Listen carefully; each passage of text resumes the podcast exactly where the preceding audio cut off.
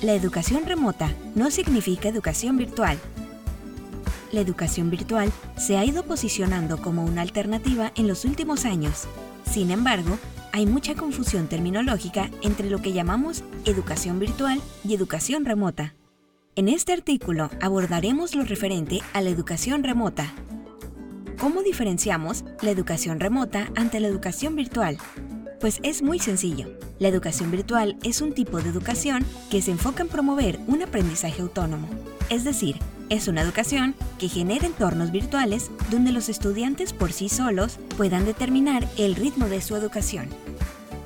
Como dijimos anteriormente, el pilar de la educación virtual es el aprendizaje autónomo, un elemento distinto en la educación remota, por lo cual no es autónoma. Podemos decir que la educación remota es una extensión de la educación virtual, pero no termina de ser virtual y autónoma, ya que los profesores toman el control de la planificación del curso, su desarrollo e implementación. Esto se traduce en mucha presencia docente, a diferencia de la virtual, donde los profesores cumplen un rol más orientativo que unilateral y controlado. La problemática de la educación remota ante la virtual es que el aprendizaje puede verse afectado por las brechas digitales.